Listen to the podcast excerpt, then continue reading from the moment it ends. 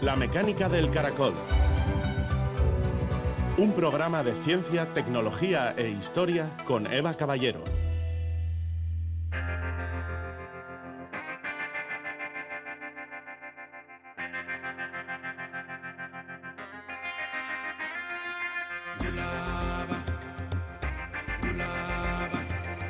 En el cerebro el dolor se convierte en su propia bestia, alimentándose de la memoria y la emoción.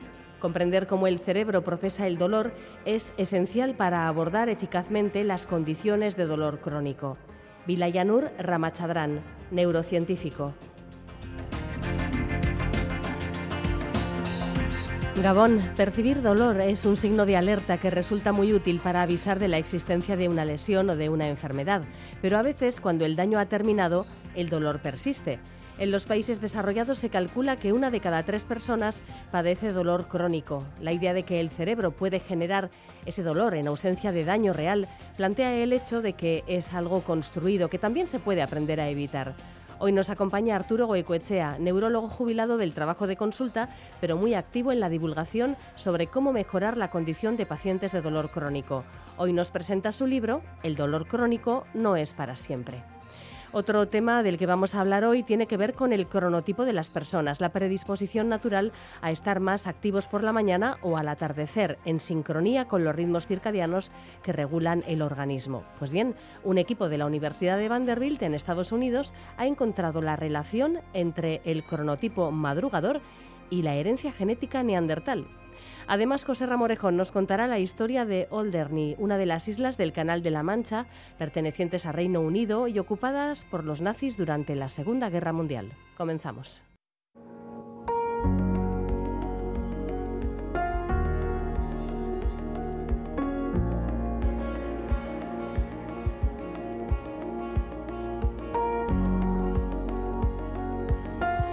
Una persona se dice que padece dolor crónico cuando el dolor no cesa o sufre episodios que se repiten. En algunos casos el origen son lesiones que no se curan o enfermedades como el cáncer o la artritis reumatoide. En otros el factor desencadenante se desconoce. Desde luego que a alguien le digan, tenga la edad que tenga, que su dolor es crónico es terrible. De hecho, esta condición suele provocar o exacerbar problemas psicológicos que alimentan también este malestar creando todo un círculo vicioso.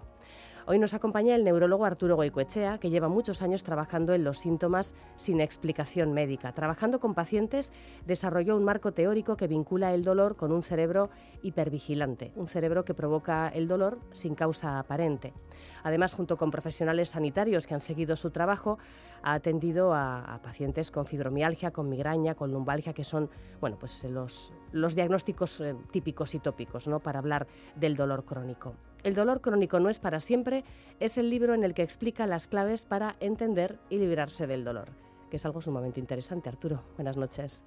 Hola, muy buenas noches. Sí, sí, es interesante. Además, eh, habría que tomar alguna decisión en profundidad que implicara tanto a profesionales como a estamentos oficiales y también a medios de comunicación. Porque el dolor es uno de los grandes males de nuestro tiempo, hay muchos, la verdad es que hay muchísimos, pero el dolor es muy, muy, muy abundante. O sea, en las consultas médicas es una de las mm. cosas que más aparece. Sí, sí, por supuesto.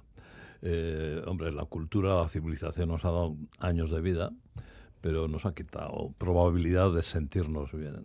Incluso nos ha quitado la probabilidad de sentirnos bien estando bien. Eso, que ese es el de la cuestión al que iremos enseguida. Bueno, por entender eh, qué es el dolor, em, sabemos que cuando hay un golpe, una herida, una infección, se provoca una inflamación y entonces la zona lesionada duele. Y eso es muy interesante y es un poco el punto de partida del libro, ¿no? Entender cómo funciona la nocicepción, la mm, noción del dolor cuando existe una causa muy evidente y por lo visto y, a menudo tratable, ¿no? Entonces, ¿cómo funcionan los circuitos del dolor del cerebro? Eh, bueno, lo primero que mm, yo creo que habría que hacer es limpiar las palabras y que sean que tengan un significado riguroso para poder situarnos en el contexto. ¿no? Eh, la zona mm, dañada no duele. Sentimos dolor en una zona determinada, pero el dolor no surge de allí. Allí lo sentimos eh, lo mismo que nosotros vemos las cosas eh, fuera de nosotros, oímos sonidos y tal, pero realmente todo eso son construcciones de la red neuronal que nos presenta una interpretación de la realidad que es la que nos sirve para movernos por esa realidad, pero que no es una, una, cosa que aparece directamente por los estímulos que recogen los sentidos.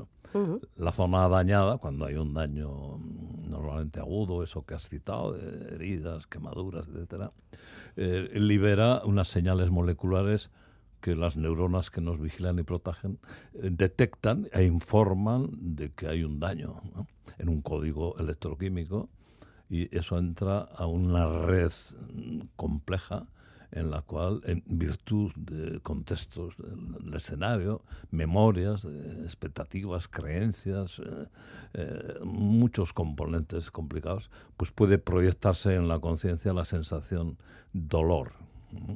tiene una sensación especial y eh, a través de esa sensación el individuo está empujado a, desarrollar una conducta respecto al dolor.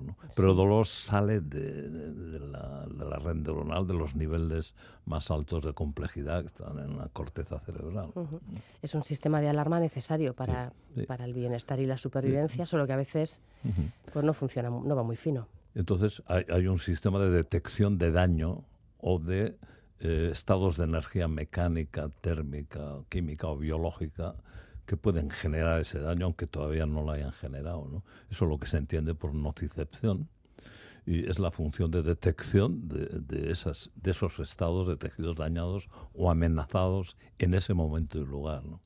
Eh, eso genera información en el sistema y aparecerá dolor o no en función de otros componentes que pueden ser muy variados y además individualizados y que tienen que ver con lo que hemos ido aprendiendo sobre lo que es estar en el mundo y eh, eh, sufrir o no daños. El sistema lo que intenta es minimizar el daño, no, minimizar el dolor. Claro. Una de las ideas fundamentales a retener es que el dolor no equivale a daño, o sea que se puede estar sano y sentir dolor y se puede tener algún problema muy grave, un tumor por ejemplo, y, no sentir ningún tipo de, dolor. El sistema de alarma del organismo que mencionabas eh, se puede convertir entonces en algo real, mm, una construcción que, parte de, nada en un momento dado. Sí, bueno, realmente los contenidos de la conciencia pertenecen a, a ese misterio que es que como señales electroquímicas que vienen de cada, del interior y del exterior luego se convierten en lo que son percepciones, opiniones, conductas, etcétera. Eso es un misterio, es el misterio de la conciencia, el misterio del yo, de eso no tenemos ni idea. Entonces, lo que sí sabemos es que una cosa es el daño, se puede objetivar, se puede fotografiar, y otra cosa es que luego el sistema eh, haga una transición a un estado de alerta protección que en la conciencia se expresa como dolor en un momento, lugar, etcétera, ¿no? Pero siempre tenemos que tener claro que vivimos en un sueño, vivimos en un universo virtual. Gracias a ese universo virtual seguimos vivos. Una parte importante del dolor que se pasea por las consultas médicas no tiene causa aparente. En tu libro denominas a estas personas, bueno, en general padecientes. Mm. Eh, porque mm, más que pacientes son, padecen dolor, y luego padecientes peregrinos, porque es verdad que se pueden recorrer consultas y consultas y consultas. Por ejemplo, una persona eh, con, eh, a la que al final se le pone la etiqueta de fibromialgia, pues puede pasar no sé por cuántas consultas, ¿no? medicina general, reumatología, neurología, no sé, alergología, yo qué sé, es que no sé, por un montón, ¿no?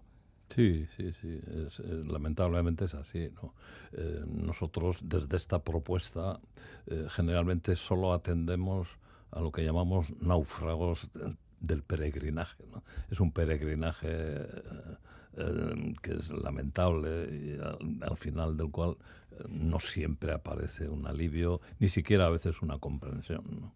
Un reconocimiento del sufrimiento. ¿no? Incluso se puede tildar de que esto debe ser una cuestión psicológica o, se puede dudar de la intencionalidad del, que cuenta el relato. ¿no? Y nosotros recogemos a, esos náufragos porque previamente eh, los pacientes o padecientes, como lo llamo yo, eh, recurren a lo que conocen. ¿no? Entonces, lógicamente, el peregrinaje empieza por las propuestas oficiales en general. Cuando fracasan las propuestas de fármacos o cirugías, pues aparecen las propuestas alternativas. Y ya cuando no hay nada que probar, pues porque han leído en internet o han tenido la fortuna de que en algún ambulatorio donde viven hay gente trabajando desde esta propuesta, pues entonces aparece por fin una, una vía de comprensión de la situación, de reconocimiento, de empatía, y eso es fundamental. Y lamentablemente eh, no todo el mundo tiene a, su disposición esa oportunidad de, dar con esta fórmula. Sí, bueno, pues vamos a hablar de, esta cuestión, de, esta forma de abordar el, llamado dolor crónico. Em, el dolor se construye en el cerebro con o sin daño previo y es algo muy complejo, explicas, con una parte bio, una parte psico y una parte social. Entonces, em, ¿cómo aprende el cerebro o cómo puede desaprender el cerebro a, doler? Bueno, esto del modelo biopsicosocial es un, término también que habría que matizar, ¿no? porque en general eh, es, un término que sirve para describir con un eufemismo de que ese peregrinaje mm. es muy complejo y que mm, en el fondo lo que hay que tratar no son unos tejidos, porque los tejidos están bien, sino que hay que tratar a la persona, ¿no? O sea, se cuestiona a la persona eh, y en esta cuestión no hay que cuestionar a la persona, hay que cuestionar la información que ha recibido esa persona, la instrucción, cómo está educada, eh, cómo su sistema nervioso está actuando en función de la información que ha recibido. O sea que no hay que registrar a la persona, no hay que registrar sus genes, no es un mal nacido, no hay que registrar lo que come, no hay que registrar lo que hace, deja de hacer. Hay que registrar a los profesionales que son los que han creado el problema. Esas esa es mi propuesta.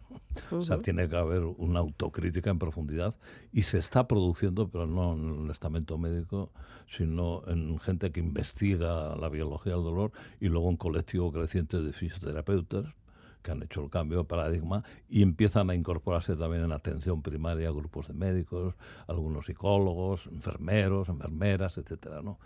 pero hay un vacío de, implicación de los neurólogos, por ejemplo. ¿no? Ya, ya, ya. Em, ¿Qué es esto de que el cerebro aprende a, provocar dolor o que genera a partir de, conductas, de situaciones desencadenantes, provoca dolor?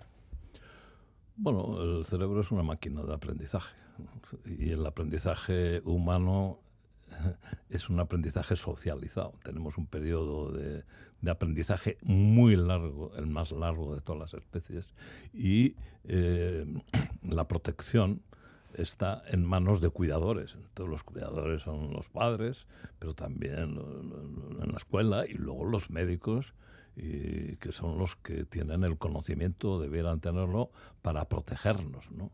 Eh, normalmente ah, cumplen con la labor. O sea, la medicina eh, cumple con la función de protegernos de enfermedades. El problema eh, aparece cuando no hay una enfermedad en sentido estricto y sin embargo están los síntomas como si hubiera una enfermedad. Y esa es la cuestión. ¿Por qué si no hay una enfermedad, por lo menos no subjetiva, eh, por qué aparecen síntomas de enfermedad si no la hay. ¿no? Y el libro pretende explicar esa cuestión y, sobre todo dar una vía de salida de ese atasco. ¿Y por qué, por qué se produce esa situación? ¿Qué es lo que, qué es lo que desencadena el dolor? si, no hay, si no hay una inflamación, una enfermedad, una infección. Porque el aprendizaje en la especie humana eh, depende de instrucción de expertos. Entonces, el organismo de otras especies animales tiene las mismas piezas de protección respecto al daño no tenemos moléculas distintas, son las mismas, ¿no? Pero nosotros tenemos la provisión de conocimiento a través de expertos. Entonces, en la medida en que el sistema valida esa información, pues luego va a actuar en función de lo que cree que, es cierto, ¿no? O sea, que estaríamos ante una especie de fe en lo que nos dicen. ¿no? O sea, que no, a pesar de que donde está doliendo a veces no hay ninguna evidencia de daño. O sea, que entonces el sistema lo que tendría que hacer es utilizar esa evidencia de que no hay daño para modificar las creencias. ¿no? Eso es lo que pasa con el efecto placebo, por ejemplo, ¿no? que es un efecto creencia. Pues se pueden generar síntomas con la información y se pueden eliminar síntomas sin información. No hablamos de curación. O sea, un efecto placebo no genera una enfermedad No, genera síntomas de enfermedad aunque no haya enfermedad. Y un efecto placebo, bueno, eso sería el efecto nocebo. Y el efecto placebo puede eliminar síntomas incluso habiendo enfermedad. O sea, alguien con un dolor torácico, con un infarto de miocardio, si el que la atiende da, este no tiene nada, le voy a poner un placebo, puede desaparecer el dolor, pero no el infarto. O sea, que es fundamental tener claro esos conceptos, porque si no, se monta un poco el lío entre dolor, daño, etcétera. Cuando una persona que acude a, estos grupos de trabajo, luego, luego podemos repasar con más eh, detalle ¿no? este tema que, que, has mencionado ahora, pero cuando una persona acude pues eso, con un diagnóstico pues, de fibromialgia, de migraña crónica, etcétera, pues con dolores muy recurrentes, muy invalidantes, y se le dice que su cerebro es hipervigilante, ¿qué significa esto? ¿O que su cerebro está hiper, hiperalerta? Bueno, eh, el cerebro está de moda y yo creo que... Eh, a mí no, yo no utilizo ya el término cerebro, utilizo el término organismo. O sea, quiere decir que el cerebro es una parte del organismo, es un, está vinculado a un cuerpo que ha tenido una relación con el mundo externo y en el que se producen eh, situaciones internas, etcétera. Eh, efectivamente, cuando hay una, una evaluación de amenaza, eh, se activa un estado de alerta, lógicamente, ¿no? Eh, el, problema está es si esa evaluación, esa valoración de amenaza se corresponde con la realidad o no. Imagínate tú un sistema de una casa, un sistema de seguridad que no solo avisara cuando se está produciendo un incidente, cuando se ha producido, sino que actuara en base a predicciones inciertas, ¿no? En base a lo que los expertos en robos o incendios están diciendo al sistema. Entonces estaríamos en una casa inhabitable, ¿no? Estaría sonando la alarma, eh, saldríamos de la casa, pero sin evidencia de ningún incidente que justifique el sistema. ¿no? Y además se produce eh, el bucle. ¿no? El sistema, en la medida en que salta el sonido, en base a las apreciaciones de amenaza, eh, reentra y, establece un bucle de retroalimentación hasta que alcanza una intensidad, una persistencia que no se justifica por la realidad, sino porque actúa por un sistema de creencias, es decir, actúa por fe en unas cosas que nos han revelado los profesionales. Esto, por poner algún ejemplo, podría significar, podría equivaler a, imaginemos, una persona que que mm, bueno piensa que cada vez que toma una copa de vino mm, o que o, que llega la primavera o que llega el otoño o el cambio de hora o que de pronto empieza a llover después de siete días de no llover, que se encuentra mal, a partir de ahí cada vez que ocurra esa circunstancia mm. se va a sentir mal, le va a doler. Se va a reforzar la creencia en que esos cambios meteorológicos o hábitos alimenticios o la copita, o las hormonas en las mujeres. Pues que eso refuerza la fe. En vez de eh, eh, eliminar la creencia en base a que no hay datos de daño objetivo, no, se refuerza la fe en el sistema, ¿no? Y entonces eh, eso es lo que cronifica la situación. Nosotros lo que hacemos es explicar todos esos conceptos y para que la gente entienda que dolor no es igual a daño, que no hay daño y que lo que tiene que hacer es vivir sin miedo desde el conocimiento. Eso es muy interesante porque em, explicar que esas señales de peligro, que, que, las tienes muy interiorizadas mm. seguramente, no son tales, eh, tiene que costar, ¿no? Es, cambiar un poco la, bueno, cambiar mucho la forma de pensar de, gente que a lo mejor lleva con dolor muchos años. Sí, el, organismo además eh, defiende sus creencias, defiende, incluso aunque se produzcan, se ofrezcan evidencias de que no hay daño, tal, muchos pacientes eh, prefieren, eh, les, les, viene mejor o creen más en que el hecho de que no se detecte una enfermedad no quiere decir que no exista. Entonces creen en que tienen una enfermedad misteriosa que los profesionales no dan con ella, pero algún día se dará con ella y se buscará la solución. O sea, se traslada la solución a un supuesto periodo que no está ahí. Eh, o sea, pues, esos son ingredientes de la fe. al final los que actúan por la fe en algo actúan no en base a la evidencia, sino en base a, las creencias. ¿no? Sí, sí. ¿Y qué hacemos con los fármacos? Porque, claro, personas que sienten un dolor al principio leve toman unos fármacos, cuando el dolor aumenta de intensidad van aumentando el, tipo de fármacos en, frecuencia de toma o, el tipo de fármacos que toman. Y hay, hay veces que ya dice, pues que no me hace, nada me hace nada.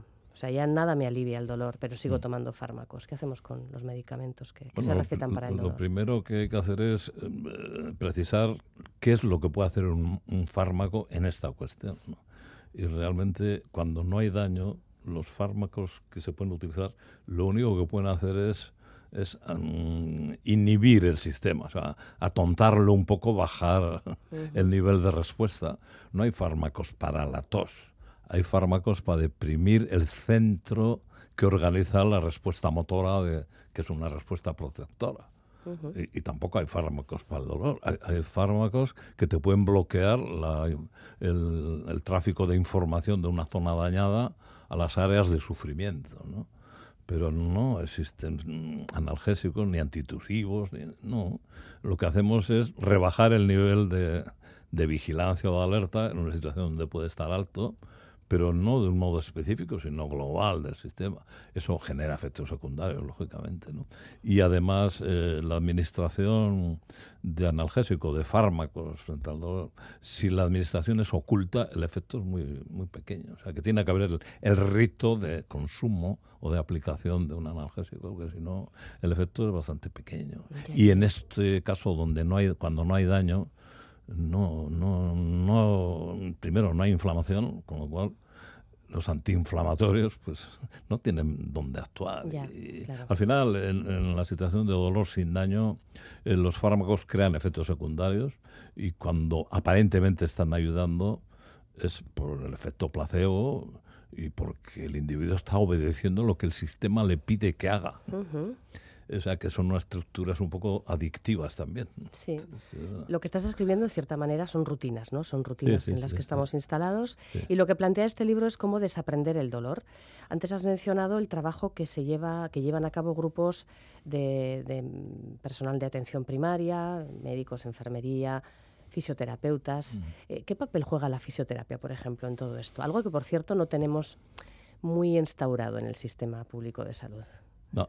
Bueno, la fisioterapia la que, mm, lo que tiene es el compromiso de recibir el problema, porque reciben aquellos peregrinos también que cuando los fármacos no funcionan, estas no funcionan, pues al final se envían estas situaciones a los psicoterapeutas cuando tampoco funciona y luego pues el fisio a que te quite el dolor, pues eh, con esa eh, idea de que eh, el dolor que se siente al movernos o al estar quieto es un dolor de origen musculoesquelético. Mm, ya estamos en lo mismo, no hay daños musculoesqueléticos, pero no dolor muscular. Es un concepto que es falso. ¿no?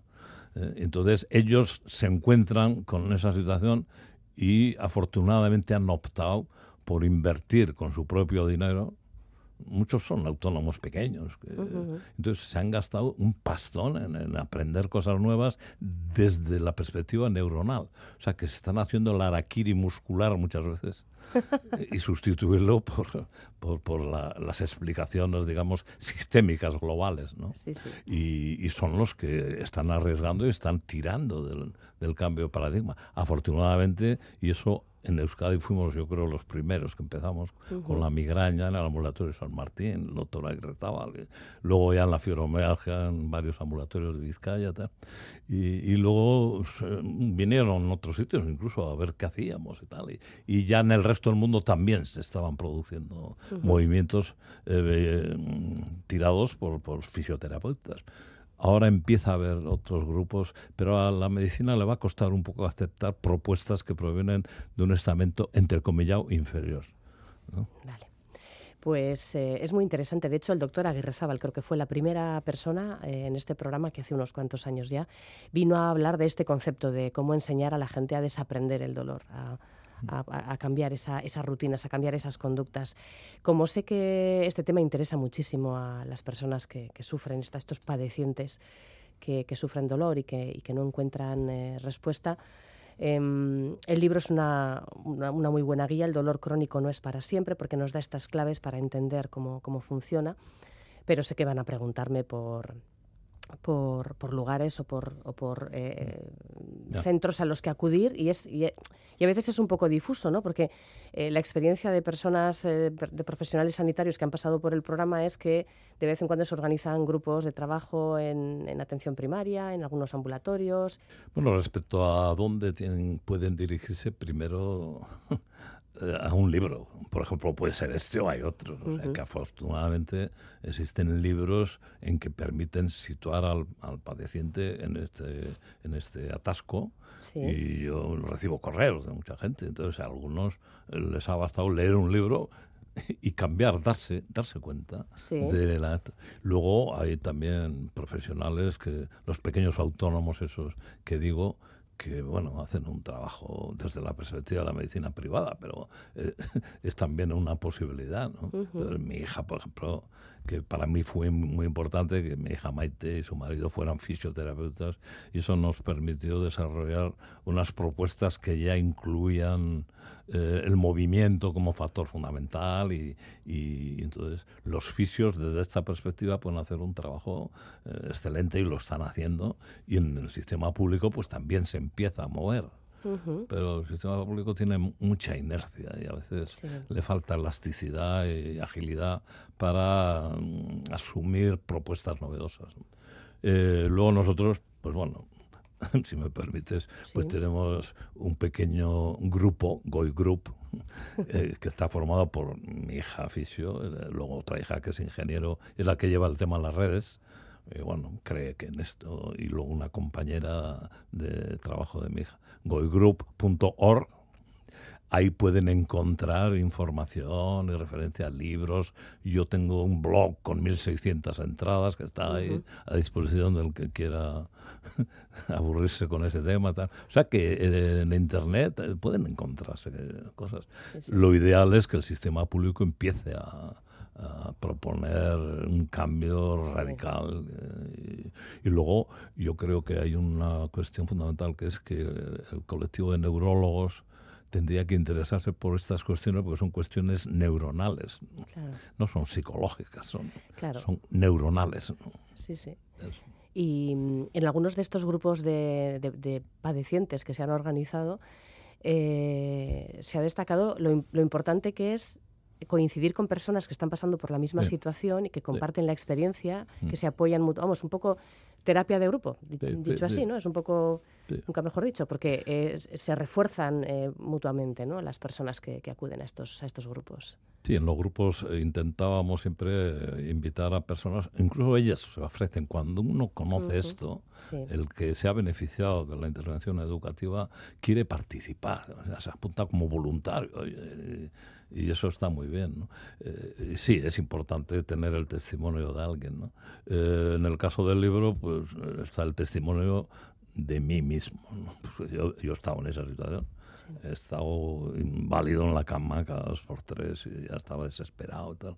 Y me sacó la biblioteca de esta situación. Pues, pues si vas a la biblioteca, aparece de, un día aparece un artículo, vas tirando del hilo y te das cuenta de que hay cosas que desconocías, te das cuenta de que no hay derecho a lo que has estado haciendo, em, colgando la responsabilidad al paciente, a la depresión, a la ansiedad, a elementos psicológicos. Tal. Y entonces empiezas a hacer el cambio.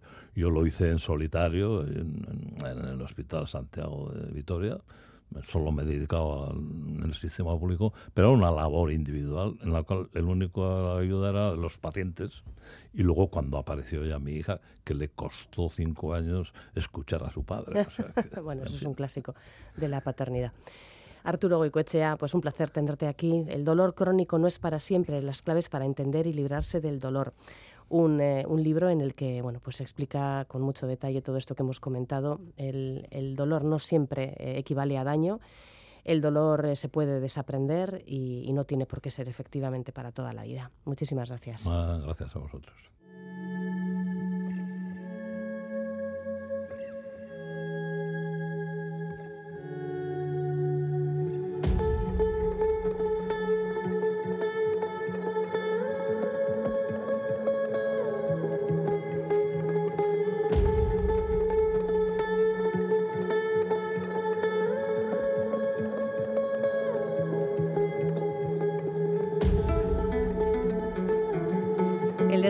Hace poco más de una década de que las poblaciones de ascendencia europea y asiática portan en su genoma ADN neandertal y denisovano reveló que nuestra especie, tras salir de África, se mezcló con estas otras especies arcaicas que ya existían en Eurasia.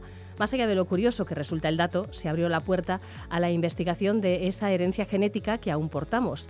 Facilitó este proceso de mestizaje que una especie de origen africano se adaptase a entornos muy distintos. Al fin y al cabo, neandertales y denisovanos llevaban ya más de 400.000 años viviendo en las tierras que eran nuevas para Homo sapiens. Son muchos los estudios que buscan conocer qué ha supuesto para los humanos modernos esta gotita de ADN arcaico. La investigación que presentamos hoy se centra concretamente en los ritmos circadianos y en el cronotipo, la predisposición natural a ser más madrugador o quizás más noctámbulo. Un estudio publicado recientemente revela que el material genético de nuestros ancestros neandertales puede haber contribuido a la propensión que tienen algunas personas a ser madrugadoras. Una investigación que nos acerca a una de sus autoras, Keila Velázquez Arcelay, investigadora de la Universidad de Vanderbilt en Estados Unidos. Buenas noches, Keila. Buenas noches. ¿Por qué hay tanto interés en el estudio de la herencia genética que nos ha quedado de neandertales y denisovanos, que es una gotita dentro de lo que es nuestro ADN, ¿verdad? Pero en todo caso hay presente. Justo apenas, solo unas décadas, pues, eh, descubrimos por primera vez que nos mezclamos con esta otra especie eh, llamada neandertales. Y pues esto es algo extremadamente interesante para nosotros porque actualmente somos la única especie humana eh, que sobrevive en el planeta. Y bueno, nos preguntamos constantemente por qué, por qué ese es el caso y cómo sería ah, la vida en este planeta compartiendo con otras especies similares a nosotros algunas variantes genéticas que proceden precisamente de neandertales o de denisovanos podría haber sido en el pasado, especialmente beneficiosa para nuestros ancestros cuando dieron ese salto a un territorio pues con unas condiciones muy diferentes a las de África, ¿no? Cuando empezaron a adentrarse en Eurasia, ¿pudo ser este mestizaje un factor positivo en la evolución? Sí, bueno, existen estudios eh, que evidencian que distintas características que provienen de, los neandertales fueron beneficiosas para la adaptación de los humanos en Eurasia. Por ejemplo, hay variantes neandertales que le proveen a los humanos a una adaptación inmune a patógenos nuevos que encontraron los humanos en este nuevo ambiente. También existen estudios eh, que evidencian que algunas variantes genéticas de otro grupo muy cercano a los neandertales, los denisovanos, le, le proveen una adaptación a vivir a altitudes más altas a, algunos humanos. Eh, entonces sí que eh, existe, una, existe una adaptación por medio de esta mezcla con, con estos otros eh, individuos, aunque no, todas las variantes eran beneficiosas. Entonces, a partir de, del tiempo, algunas de estas variantes se han ido eliminando del genoma humano. Claro, nos hemos quedado, por así decirlo, con la parte más positiva. ¿Y por qué os fijasteis en los ritmos circadianos, en el cronotipo? Nos da que pensar que hay especies más madrugadoras o más vespertinas porque responde también a adaptaciones al entorno en el que viven, así viven en lugares con, en latitudes más altas, Mm, donde las horas del día, sobre todo en invierno, son más breves, o si viven en zonas más cercanas al Ecuador, donde la duración del día y de la noche no, cambia mucho ¿no? respecto al momento del año en el que nos encontramos. Eh, ¿Por qué este interés eh, en investigar eh, la herencia neandertal y los ritmos circadianos? Sí, el, ser humano se origina en, en África ah, alrededor de 300.000 años en el pasado.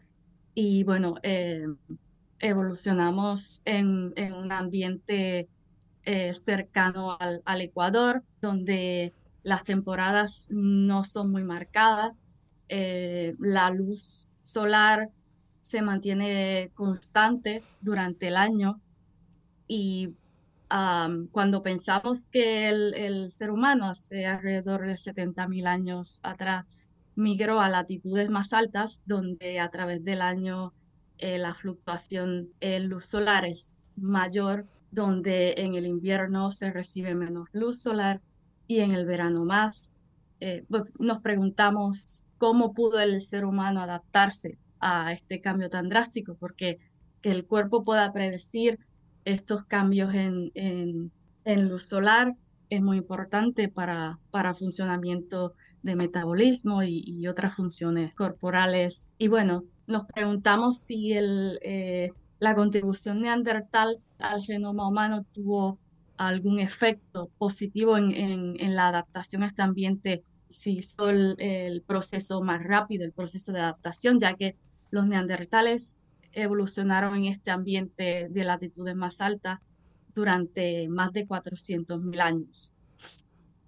Entonces, nos, nos, enfocamos en las variantes genéticas eh, en los seres humanos que están presentes en los genes circadianos y entonces, pues, para poder entender cómo esto afecta a los humanos eh, de forma fenotípica, nos enfocamos en, en, una base de datos de, de genética eh, humana en Gran Bretaña, el UK Biobank.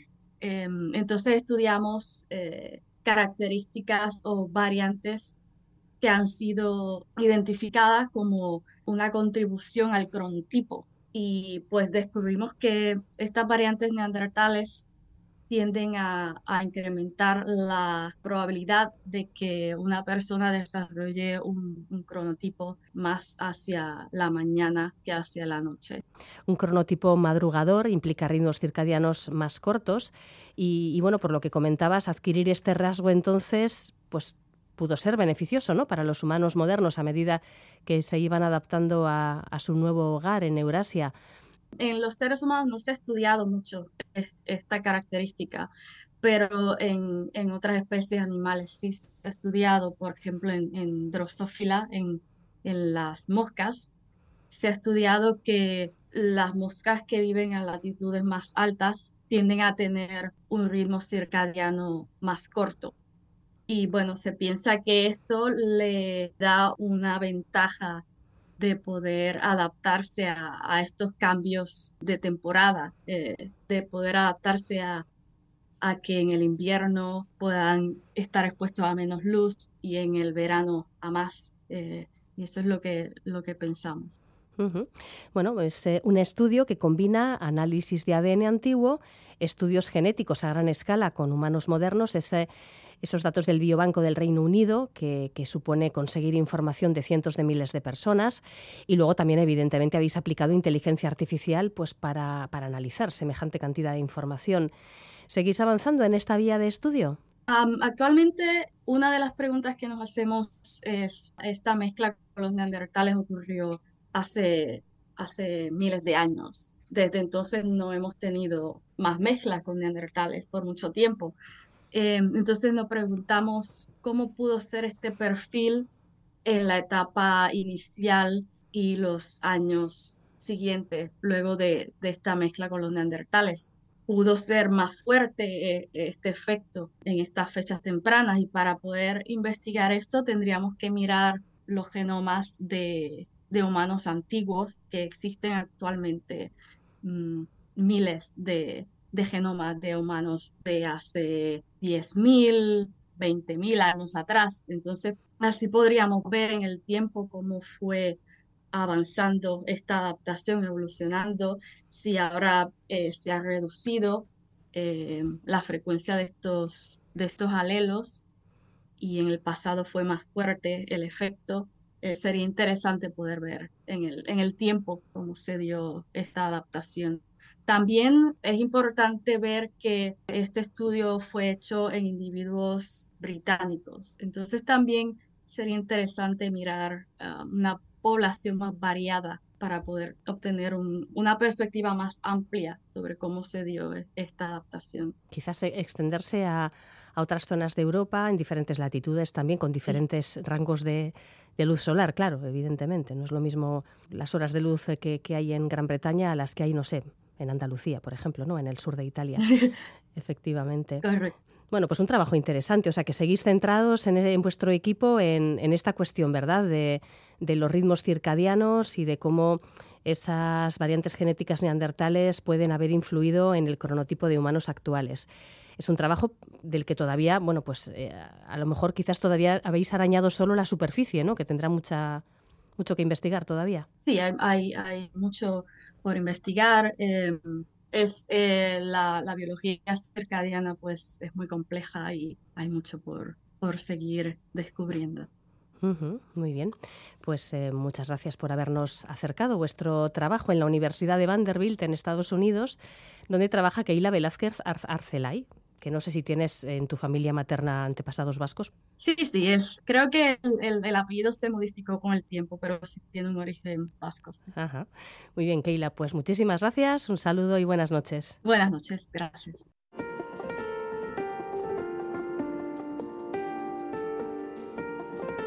Historias de la historia con José Ramorejón.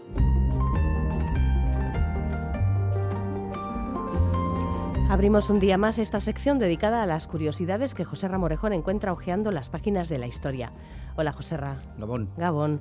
Hoy nos traes el caso de una isla del Canal de la Mancha, de apenas 5 kilómetros de largo por menos de 3 de ancho, que fue primero francesa, después inglesa y que durante la Segunda Guerra Mundial fue ocupada por la Alemania nazi. Es un lugar muy pequeñito que tuvo incluso lengua propia, hoy prácticamente desaparecida.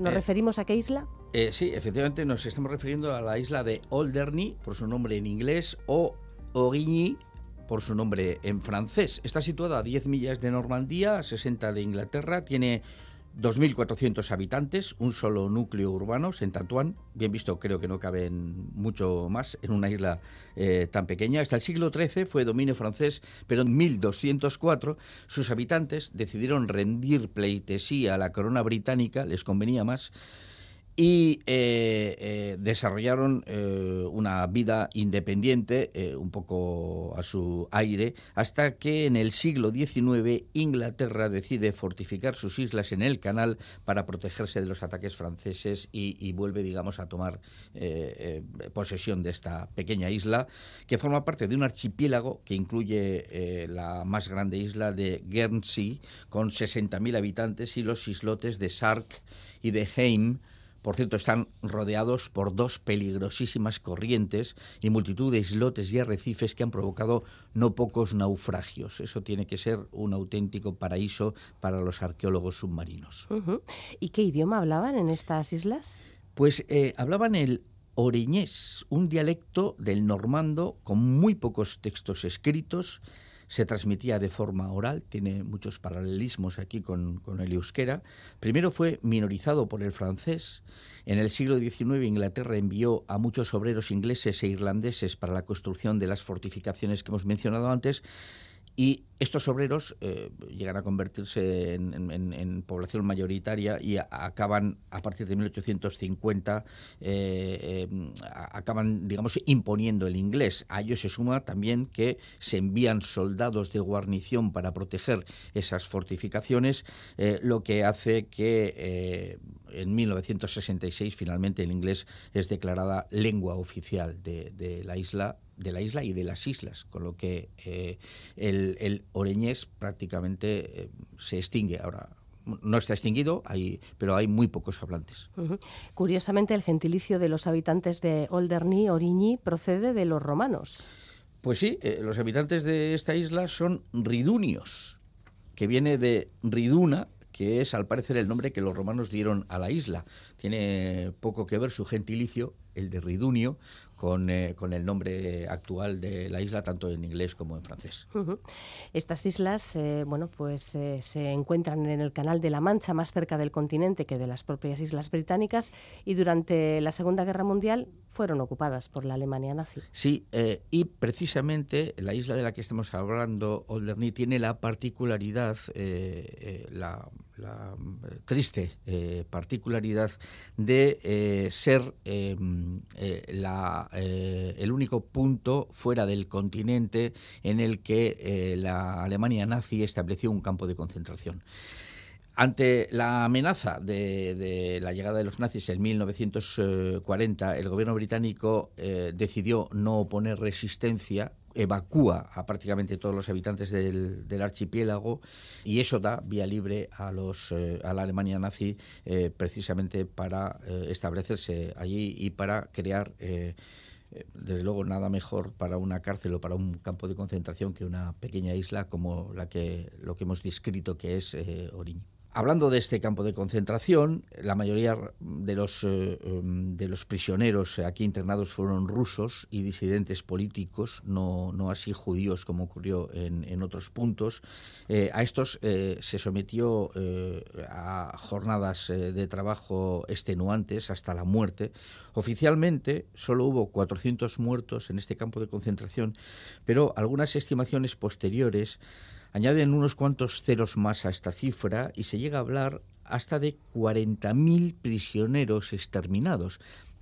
tenemos conocimiento de otros muchos campos de concentración nazis, pero eh, probablemente poco eh, se ha sabido de, de, este campo en concreto. De hecho, eh, se dice que eh, la isla está plagada eh, de, tumbas, de fosas comunes donde enterraban a estos prisioneros fallecidos, aunque muchos de ellos acababan en el mar, eran sencilla y arrojados al, al mar. Son pocos los testimonios de supervivientes que se conocen, en parte también por el intencionado olvido de las propias autoridades británicas eh, a las que, eh, pasado el tiempo, no pareció estético reconocer que habían dejado las islas en manos de la Alemania nazi. Claro, a la Alemania nazi le, interesaba eh, que su proyecto de defensa del continente de muro atlántico, esa línea de búnkeres que hay desde pues no sé, yo en Biarritz conozco uno, en Siguru por ahí, en Endaya, no sé si en Endaya toda, toda la costa atlántica. Toda la costa labortana está, está mm. plagada también ya de búnkeres eh, alemanes y, bueno, pues estas islas del canal eran la primera línea de defensa precisamente ante lo que pensaban que iba a ser y como fue efectivamente un ataque aliado. sí, digamos que, eh, que era la proa de, en ese punto era la proa de todo ese, sistema defensivo. Bueno. Y eh, los ridunios, vamos a hablar de, con el gentilicio este tan curioso que tienen, los ridunios parecen ser eh, muy celosos de su autogestión, al fin y al cabo están lejos de todo el mundo y cuentan con un alto grado de autonomía. Pues sí, eh, yo creo que se parecen mucho a, los vascos, ¿no? desde la Edad Media, por lo menos, contaban ya con un poder legislativo conocido como los estados. Su presidente era elegido cada cuatro años.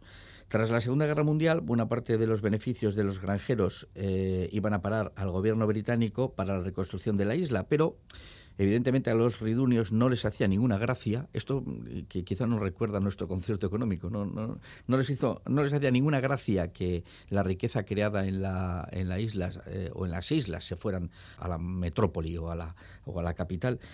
Y eh, eh, eso, evidentemente, no les permitía tampoco controlar su economía, así que presionan hasta que eh, el Reino Unido dicta en 1948 la ley del gobierno de Alderney. Hoy en día la isla goza de plena autonomía jurídica, salvo en materia de relaciones exteriores y de defensa. Los servicios transferidos incluyen la policía, las aduanas, impuestos especiales, las operaciones aeroportuarias, la salud, la educación, los servicios sociales, el cuidado de los niños, la adopción Incluso, una cosa curiosa, eh, eh, conservan el control normativo de la aviación hacia y desde la isla, eh, que es una singularidad casi mundial. En 2016 recuperan, además, el equivalente a nuestro impuesto de bienes inmuebles. Bueno, ¿y cuál es la base de su economía hoy en día ya? Bueno, hoy en día eh, Alderney y el resto de las islas del archipiélago ha pasado a basarse en la agricultura, o sea, ha pasado de basarse, quiero decir, en la, eh, en la agricultura a los sectores turístico, financiero y de servicios. Es un lugar muy apreciado por jubilados adinerados porque tiene un clima suave que favorecen esas corrientes peligrosas que mencionábamos antes. Eh, curiosamente, lo que permiten es templar eh, el clima en, estas islas y, que hagan que se parezcan un poco a las del Mediterráneo. Las islas están repletas de restaurantes, de bancos, eh, de numerosos lugares para hacer deporte náutico, para practicar el golf eh, y todas las actividades de ocio que te puedas imaginar. Por cierto, Alderney es la única isla del Canal de la Mancha que tiene una línea de ferrocarril que imagino que no alcanzará grandes velocidades para no salirse, porque se inauguró en 1848 y solo tiene 3 kilómetros. Pues esta es un poco la historia de, de, de Alderney, eh, una isla de unos 8 kilómetros cuadrados.